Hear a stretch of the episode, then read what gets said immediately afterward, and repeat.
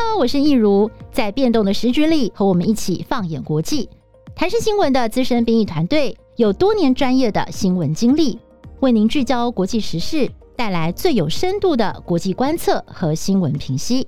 欢迎收听《一起看世界》。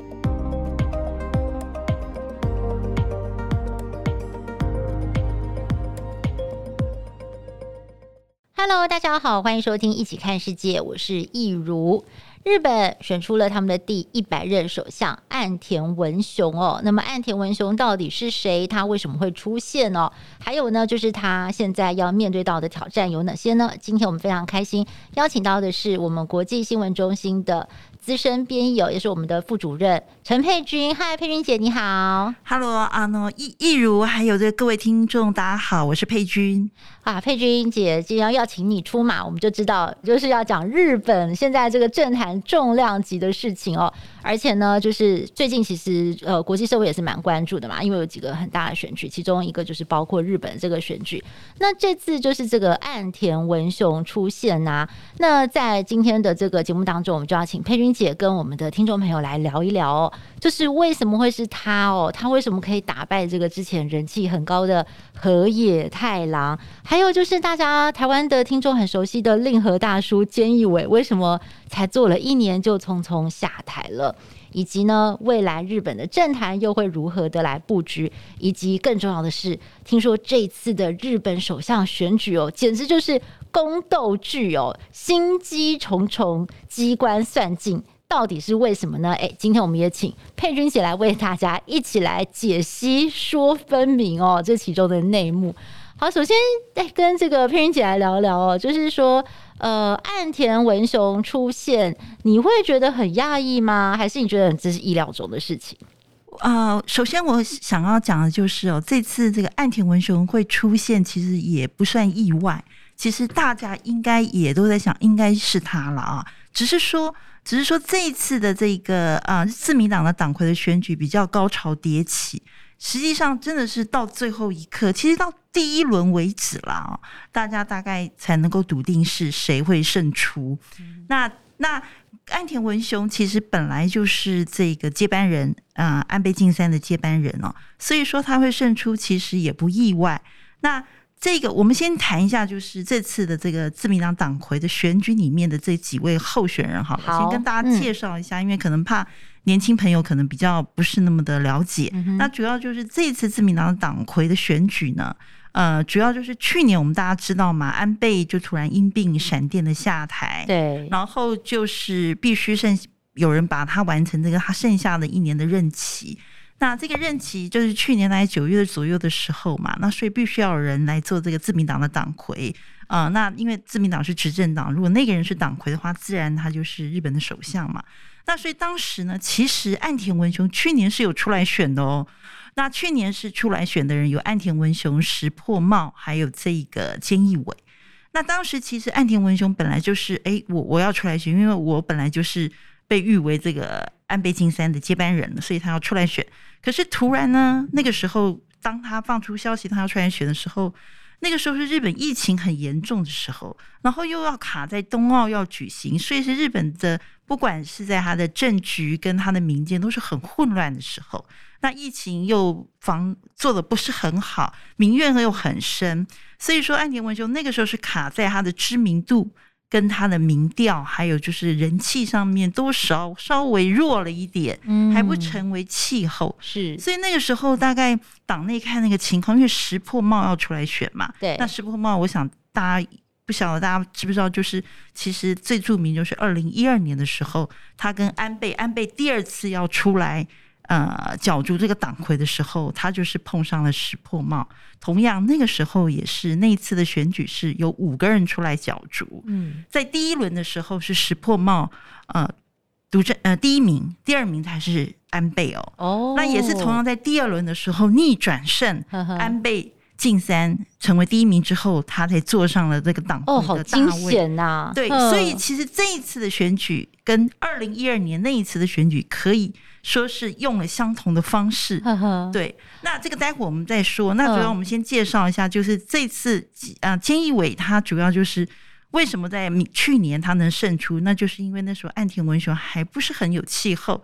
那这个当然党内的这些大佬也是怕他选不上，因为碰上了石破茂。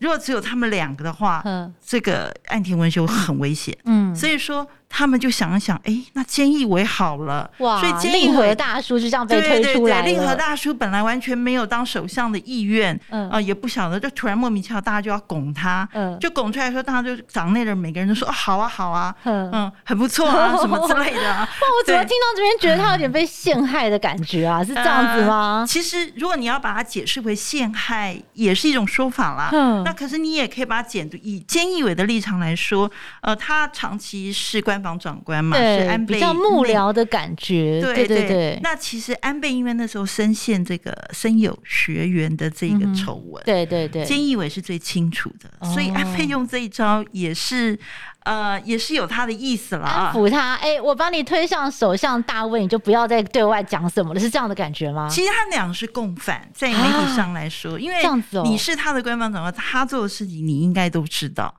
对对对，所以说意思也就是在去年那个时候，因为是很突然的，所以说呃，把菅义伟推上来的话，是党内的声音会就是比较能平息大家的、嗯、呃，就是不同的意见了啊，比较能整合啦。而且菅义伟的话，在长期这个这个建议官方长官上面的做的时候的形象也不错，对于这个人民间的人人气啦，还有民间的意见。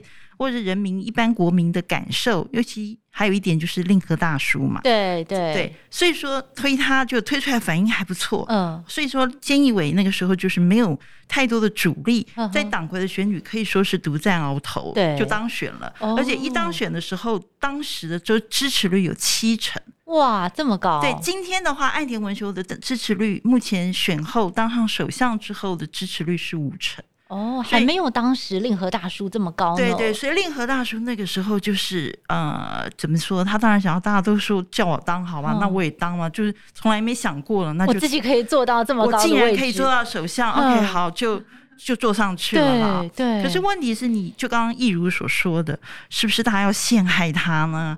把他当做戴罪羔羊？其实如果你再退一步想，哎，其实也有可能。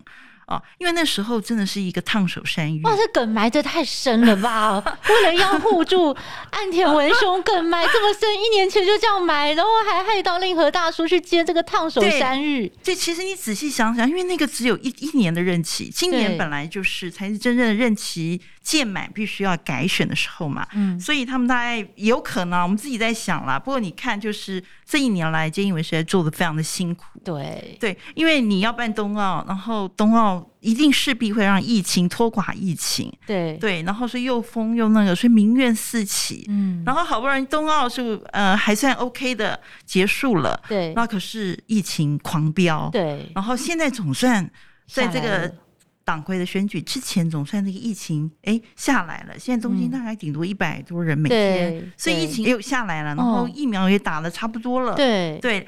完整接种的大概已经有六成多哦，那比美国还高了呢。对，嗯、所以说就是那为什么菅义伟要让他下来呢？那因为在五六月的时候呢，的确是支持率很低，对，大概两成多，所以很低。哦、可是问题，自民党现在面临的是十，他们本来在十月份就是众院的任期届满，对，必须要改选嘛。是，所以说基层的那些议员，就是比较年轻的议员，就说：哇，那这样如果基层议员支持率这么低。然后继续，如果这次的党魁的选举又让他又让他出来选的话，然后这样子的话，又让他没有办法带领我们打众院的选举，哦、所以他必须要下来。就党内的这一个声音很大，嗯，所以菅义伟其实一直到八月，他都说会啊，我会再选啊。嗯、可是没想到他已经悄悄的被换掉了啊，他就是被辞职的嘛，有这种感觉，有一点是被辞职的，就是就是让各种的情势逼着他不得不辞职。所以就有人劝退他了啊，uh. 那那个人就是小泉进次郎。那时候小泉进次郎就是现在也也没啦，uh. 对不对？那所以说就是那个时候就是有人说啊，你你看来这个党内已经都不挺你了。那现在看来是你就算出来选也可能选不上，uh. 所以干脆就不要选。Uh. 所以说就是岸田文雄其实，在五六月的时候，党内已经就是至少高高层的大佬们已经锁定。接下来就是岸田文雄让、哦、认可了，对，有点内定，就是应该就是他，哦、那就要凝聚党内的共识，大家必须要去拥他，去挺他，这样子。哇，那我觉得那个令和大叔好悲情哦，你看他挺过最惨的时候，对不对？日本最惨的时候，他把冬奥还有疫情这两个烫手山芋，其实在他手上再怎么苦也撑过来了，结果没想到苦尽甘来的时候。竟然就被辞职了。对，那我觉得菅义伟的情况其实，嗯、呃，怎么说呢？就是一个阶段性的任务完成了。对，那那其实我觉得这次的这个自民党党魁的选举啊，我会呃在看这个过程当中的时候，我会想到一部日一出日剧哦，哪一出？二十年前的。白色巨塔，不晓得易如有没有看过？有，我知道，我知道，但是很红啊。对，那个时候我记得也是来每来到公司的时候，好多同仁同事都在讨论哦，昨天怎么样怎么样之类的啊，那剧情怎么样？嗯，那白色巨塔，我想有看过的人都知道，他也是讲医院里面呃，为了要就是坐上教授的这个大位，对啊，因为他们要每有教授退休，你才可能再改选这个教授嘛，有教授的选举嘛。是，那为了要坐上这个教授。啊，那也是用尽了方法，哦、买票配票，嗯，对。那我觉得那个那个时候就会想啊，那个这光光是在一一个医院里面，嗯啊，也有一个这样子的一个情况。嗯、那现在只是把它扩大到一个政坛，对一个党里面的一个选举。哦，哎，那这样子，佩君姐，我觉得就很好奇喽。日本政坛这次哦，就是自民党在铺排这次的选举当中哦，你说他们真的是？用尽了心机，可以说就是每一步都是精算哦，甚至包括说，哎、我们其实一般看不懂，说，哎、这次有四个候选人出来，包括了岸田文雄，还有人气最高的，在民间深受民众喜爱的河野太郎，还有另外两位女性候选人。那这四个人推出来，他们之间是互相竞争吗？还是说另外两位女性候选人其实是有暗盘，或者是要按住谁的这个味道？这中间的关系到底是什么？我觉得啊、呃，关键就是在于那个时候，他们不管菅义伟要不要选，嗯、就算菅义伟出来选，也笃定就是要挺这个岸田文雄了啊。对，那所以说，可是问题就是大概就是。这个其他的另一派应该也就是河野太郎那边的，就是小泉进次郎是挺河野太郎的。嗯、小泉进次郎就是本来的环境大臣，对对对，是在民间的人气很高。就是他太太是那个克里斯汀龙川，对对对，那个主播太太，对对。对，是由他去劝退这个金义伟不要出来选，意思就是说啊，你反正出来选选不上了啊，那所以说不要选了，我们我们我们应该要。挺就是呃，寄出另外一个候选人，他当然是大家当然就是指的就是河野太郎，所以菅义伟突然可突然宣布不选，那就让这个这个选情就有了变化。嗯、那那个时候已经正式的表态，而且笃定可以参选的是岸田文雄，因为他自己就是。呃，岸田派的某一个派阀的派系的一个 leader，嗯，所以他有四十几张票是跑不掉的。那再来的话，那菅义伟不选，那岸田文雄已经确定 OK 可以选。那还有两位的女性候选人，一位是呃高市高市早苗，就是在竞选期间跟我们呃小英总统有做视讯的这位啊，那他是一个极右派的一位。自民党的呃众议员，uh huh. 对，那再来还有一个野田圣子，嗯，他也是，他野田圣子是以前的呃邮政大臣，uh. 高市早苗是总务大臣，大臣所以都有入阁过。对，那这位女性候选人，这两位都是无派阀，没有参加任何的派系，所以他们可是问题是，你要参加自民党党魁的选举呢，你必须呃要登记前，你必须要有二十名的呃议员的这个推荐。推荐的这个怎么讲？推荐人就对了。那问题是，他们都说他们要选，可是问题是他们都没有那二十个人，凑不齐。那正在很尴尬的时候呢，那这个菅义伟说我不选了，然后剩下这两位有表态说我要选的女性候选人，加上岸田文雄，那怎么办呢？那这个时候河野太郎又有点蠢蠢欲动了。对，那那河野太郎刚刚易如也讲了，他是啊。拥有两百四十万这个 Twitter follow 的一位呃政治明星了，人气王，人气王。对，呃、安倍只有两百二十万，都比他少。对，然后在各方面的民调支持率，河野太郎全部遥遥领先。嗯啊，在竞选期间，他甚至比岸田文雄都是多，至少都有多两二十个 percent。哦，对，所以说在民意跟这个支持率上面，河野太郎是独占鳌头了。对，那这个时候菅义伟说不选了，那那怎么办？他高层自民党的高层大佬看了就有点紧张了。嗯，那万一真的被河野太郎拿走，那我们的局就破了。对，那、嗯、可是河野太郎没有马上说他要选，他足足花了一个礼拜的思考。那在一那一个礼拜的过程当中呢，呃，因为他是属于麻生派。就是麻生太郎，对，就是党内的第二大的派系，他是属于麻生派。那当然，他们是一个派系的政治，对。那所以说，而且是由议员跟党议员票加上党员票的一个选举，并不是全民直选。嗯哼，对。所以说，所以说他在这个一个礼拜当中，他当然要先去。取得麻生太郎的同意了，对，你要他同意，也就是麻生太郎的领导的这个派系，也就是他所属的麻生派，必须要挺他，他才有议员票啊。然后由这个派系去发动，再去帮他去跟其他的派系去联合，是，所以综合联合纵横的这种，再把票吸过来，他才有胜出的可能。虽然说他的党员票。是应该会拿的蛮多的，果然在第一轮的时候，对，他是拿下了一百六十九，可是还是不够多。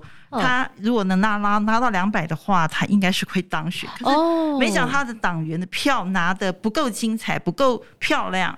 对，不过在第二轮的时候，四十七张的党员票，他拿下了三十九张，这一点有有显示出他在。基层党员的这个实力了啊，对。不过议员票比较多，所以说还是没有办法。那所以说他在那一个礼拜里面，他三顾茅庐的去这个拜会这个买嗯那个麻生哦，对。然后呃每次去就进去，然后。记者必须在外面等嘛？对，那等他出来，然后他都一直问他麻生答应了没有啊？Uh 三次去，uh. 每次回来都是一张都是很没有笑容、苦瓜脸，我我没有任何可以答复的啊。麻生不答应。对，uh. 那听说就是日媒的报道，就是麻生就开始就说，就是一直劝他啦啊，你要选吗？你选会很短命哦。Uh. 意思就是因为麻生跟安倍他们都已经是内心中都已经有讲好了，都已经有所属的人了嘛哦，所以说。就是，那可是问题是，河野是他的派系里面的子弟兵，对，所以他也不能说你不要选，我不挺你，他也不敢这么讲，对，所以他只是说你要选嘛，嗯、你选你选，就算选上也会很快去下台喽、嗯，意思就是说你再等等嘛。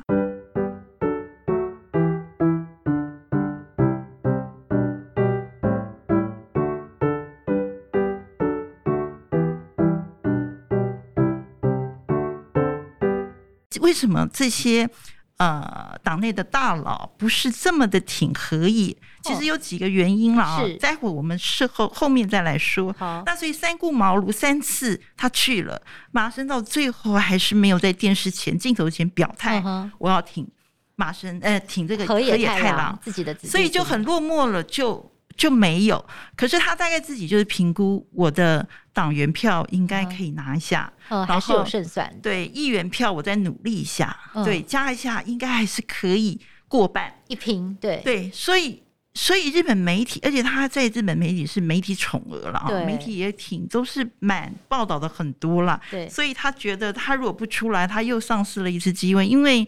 党魁的任期是三年，还要再等三年。嗯、他五十八岁了，对，他在二零零九年在四十几岁的时候他就出来过一次了。哦，所以那媒体也一直说这是距离他这个党魁宝座最近的日向宝座最近的一次。哦、所以再加上石破茂，对，他决定不出来，因为大家都说你不要出来了，你要把这个这个票，你的票全部灌进河野太郎。是。他才会赢，对，所以他都后来他也表态，他电视前嘛，我不参选，我支持河野太郎。Uh-huh. 小泉进次郎呢，这些都是人气王，对对，都是政治明星，都表态了，所以河野太郎大概就觉得，嗯，我我可能可以吧，对，所以他就表态，他就宣布他要参选。然后宣布参选以后呢，之后呢，再来就是这个党内的大佬呢，就开始有点紧张了，也就是安倍。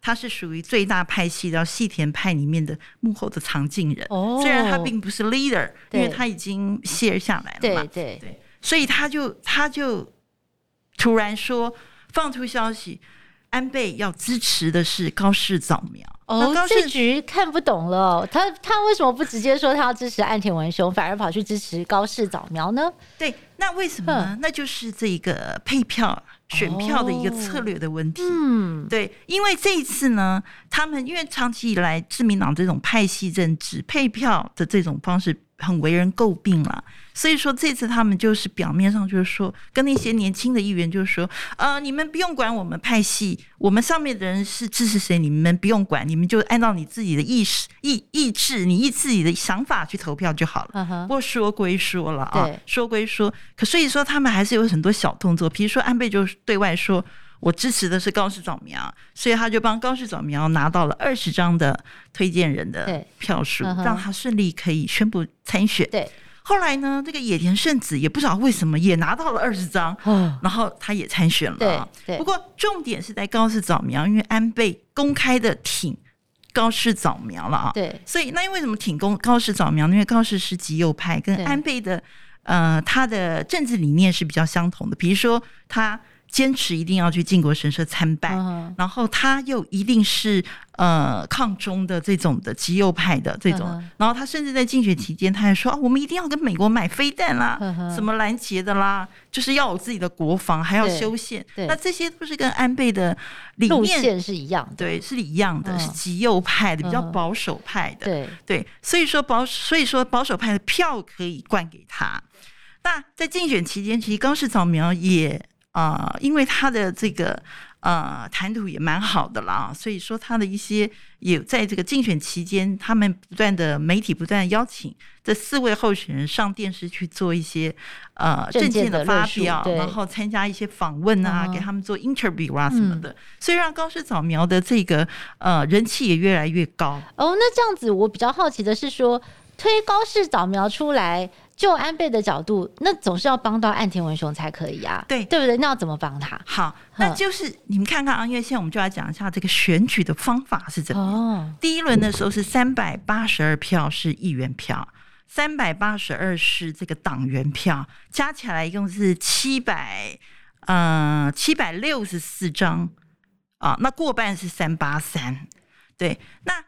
他们预估第一轮的时候，因为有四位候选人嘛，四位候选人，你总不能全部都给岸田文雄啊，对不对？所以这样子会太明显了，太明显了。所以，所以说他们就让四个人来。那预估第一轮不会有人过半，他就是要用二零一二年那那一次的方法，因为四位的话，如果就是很难会有人过半，他先要让他不过半，哦、因为、哦、因为党员票的话。河野会拿很多，哦，所以说很难去让这个，所以他们本来就是让他河野第一轮他先让他胜没有关系，对，然后可是就是第二轮的时候要岸田文雄跟河野。对决，对决，哦，对，对决啊，那我懂了，就是变成说不可以第一轮就让岸田跟河野对决，对，所以把另外两个人拉进来瓜分票源，让没有人可以过半才能够进到第二轮。对，重点是在一定要让他进入第二轮，为什么呢？因为第一轮的话对河野有利，因为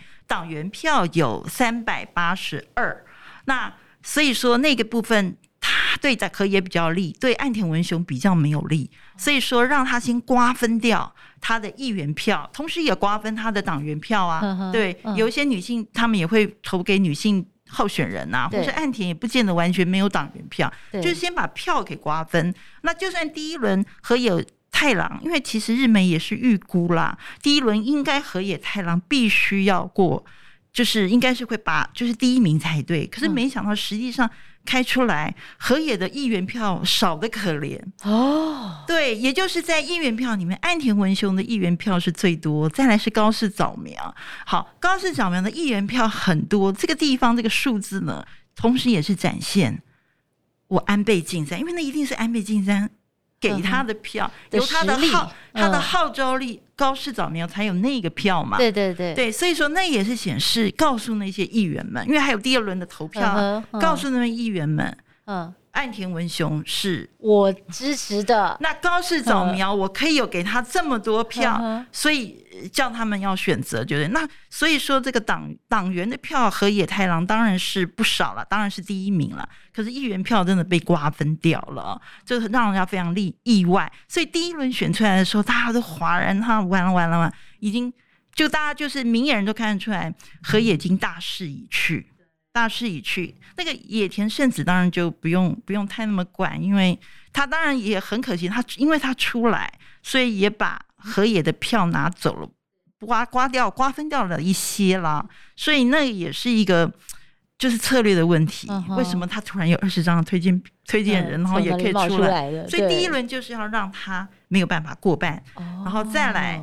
啊，就算何野拿下第一名也没关系，重点是在第二轮。对好，那第二轮为什么第二轮重要呢？因为第二轮的选法选举的方式是议员票是啊、呃，同样还是呃三八二。嗯哼，可是这个。党员呢是依照四十七个都道府县各有一票，嗯哼，一共四十七票，是。因为党 所以说党员的票就变少了嘛，哦，主要是在议员票的上面，那就对河野更不利了。对，那可是问题，第二轮的时候，啊、嗯。呃，河野拿下议员票是一百七，可是岸田文雄一口气就两百。五十几了，嗯，呃，应该是两百五十几。可是，在党员的票里面的话，河野拿下了四十七张票，里面拿下三十九，嗯，所以那也可以显示他在这个基层的党员里面的确是有民意的，有支持度，非常受欢迎。对，对，所以就是同样重演了二零一二年的石破茂那一次跟安倍的对决。对，所以说日本媒体也是说，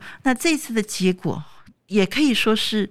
又一次的安倍跟石破茂的对决嘛？对对对，因为他本来就是宿敌呀。对。然后你看，你没你你你不选，你请了一个人帮你选，可是我还是有办法让那个人选不上。呵呵。所以又是再一次石破茂的落败，呵惨败的胜利。这样。对。那因为第一轮这个议员票少的比这个本来预预想的少了很多啦。所以说他们认为河野太阳这一次是惨败。哦，原来是这样哇。哇，我觉得日本的政治好复杂哦。当然，如果回到台湾，我们去想在台湾的政治，其实就不会那么难理解了。因为我们每次选到最后，也会有那种谁谁谁出来分票，要弃谁保谁，有没有？大家就会选民自己心中会自己去配票，嗯、有那么一点点味道啦。对，所以我对对对，嗯、所以我比如说第一轮出来的时候，议员自己也会看嘛，因为有些无派阀或是中间派的人，他们自己会看哦。岸田文雄的议员票是这么多，高市早苗有这么多，对，那那个河野这么少，第二轮的时候当然就会风向就会转嘛，是是，他会想，那我还是乖乖的投这个大佬们鼠疫的票就好了，免得我被秋后算账。OK，原来是这样。好，那接下来我们来聊一聊这个岸田文雄的人格特质。好了，哎，这个人过去啊，台湾的。观众或听众对他可能比较没有这么的有印象哦，因为他就是给人感觉蛮低调的，然后非常的沉稳，甚至好像有人形容他做事太认真哦，太严肃，有点无趣，对不对？对啊，佩君姐要不要来跟我们聊聊岸田文雄是个什么样的人？好，我想岸田文雄这次能胜出，也不是说完全他没有优点了啊。嗯、为什么就是最后这个议员们会转向，或者是一开始议员票拿的也不少？代表他在议员里面，也就是国会议员、参众两院国会议员里面，他是人缘还不错的。嗯，为为什么呢？因为他的呃缺点没有那么多。嗯哼，他算是就是作风还稳健，然后呃再来就是算是一个比较安全牌。是，那党内的大佬们又是鼠疫的人选。是对，然后再来没有太多的树敌。嗯哼，对，不像石破茂跟河野他们，因为极力的要想要自民党改革，对，所以无意间就比较容易树敌，哦、有跟他理念不合的人，可能就远离他而去了。嗯、可是岸田比较没有。对，然后再再来的话，岸田的话就是呃，他也他的资历也还算是很完整了，嗯、他也做过外相，也做过这个国防部长，就是防卫大臣，对所以他的经历，然后在党内也做过政调会长，嗯、都是重要的这个职务了。嗯，所以这方面的话比较。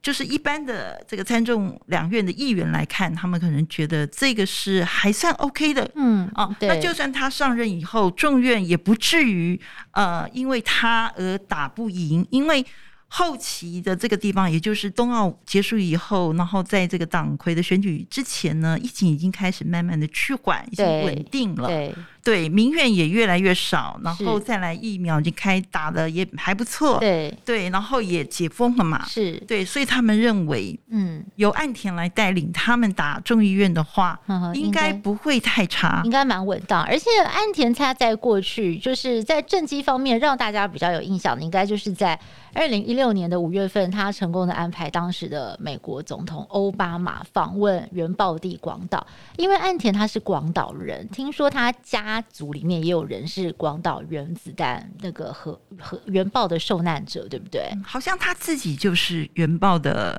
就是对啦，就是他的亲戚，他的家族里面是是跟原爆方面有相关的。嗯、对，对，所以因为那那次的访问是七十，从那时候开始算，七十一年来首次由美国总统去访问那个原爆地，嗯、所以那件事情对日本来讲是一个很。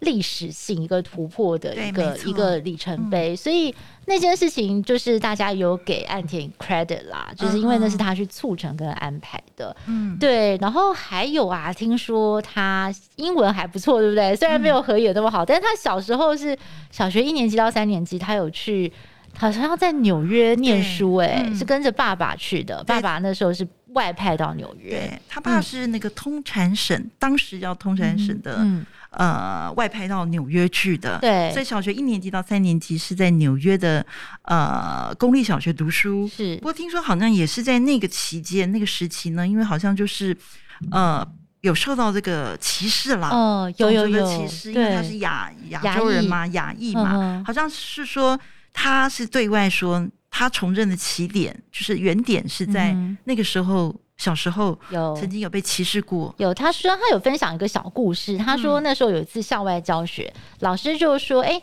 你们旁边的同学要互相牵手，不要走丢。嗯”他说他旁边有个白人小女孩看了他就觉得哦，不想跟你牵手，他就觉得很受伤，他就觉得为什么要这样？只是因为我的肤色不一样，所以他那时候就是下定决心说他想要从政，他想要去改变这种呃。被不公平对待的待遇，所以其实你会觉得他是一个有算有一些理想色彩的人吗？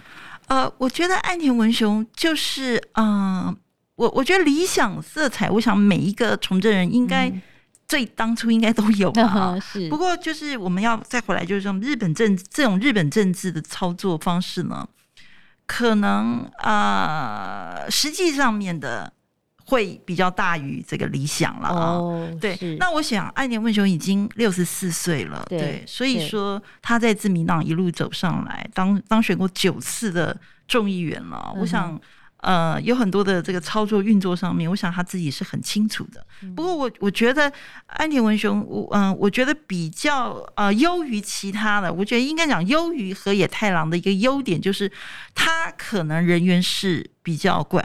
广结善缘这一方面了，uh uh. 我觉得这方面可能是河野太郎如果以后还要这个争取这个党魁大位的话，uh. 首相坐上首相的宝座的话，uh. 可能是需要他要再努力一点的。Uh. 当然，他有很多的地方可能是胜过了，比如说他的支持度、民调度，或者是他其他的能力上面是。呃，比这岸田文雄好，可是岸田文雄，呃，他的这个人脉，还有他的呃广结善缘，他的人缘哦，应该是不错。还有就一点啦，就是最近这个他当选首相之后啊，日美台湾的媒体都说他是酒豪啊，对啊喝酒。我刚刚就很好奇，他他的人缘好是因为酒量好拼出来的吗？我觉得 that's possible。我觉得 这个会不会喝酒在？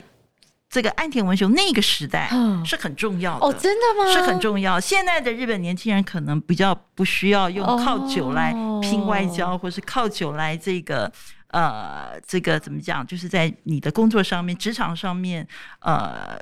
为了要这个呃升迁什么的之类，可能比较不需要。可是以前那个时代，岸田文雄的时代是需要。比如说，他曾经接受采访的时候，他说啊，他是很能喝了啊。他其实不是说在台湾是酒豪，他其实本来在日本就是酒豪。哦，我们只有听说他在台湾帮 安倍挡酒的故事，没有啊。他其实在这个，他本来就很能喝，然后所以说他曾经说，他三十几岁、四十几岁的时候。呃，每年呐、啊、都会有几天呐、啊、会断片，然后喝到断片，然后都不晓得怎么怎么回到家的了啊。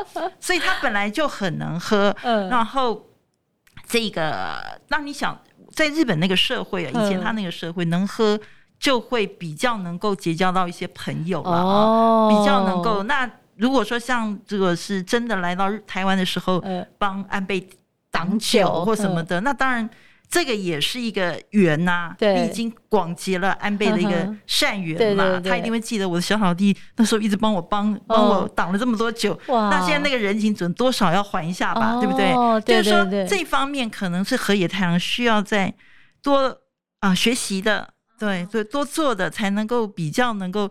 拿到议员票，让议员之间的，因为就是他要体认到，呃，这个啊、呃，日本的选举了啊，当不是全民的直选啊，因为那时候三顾茅庐的时候，我心里就在想，他一定心里很。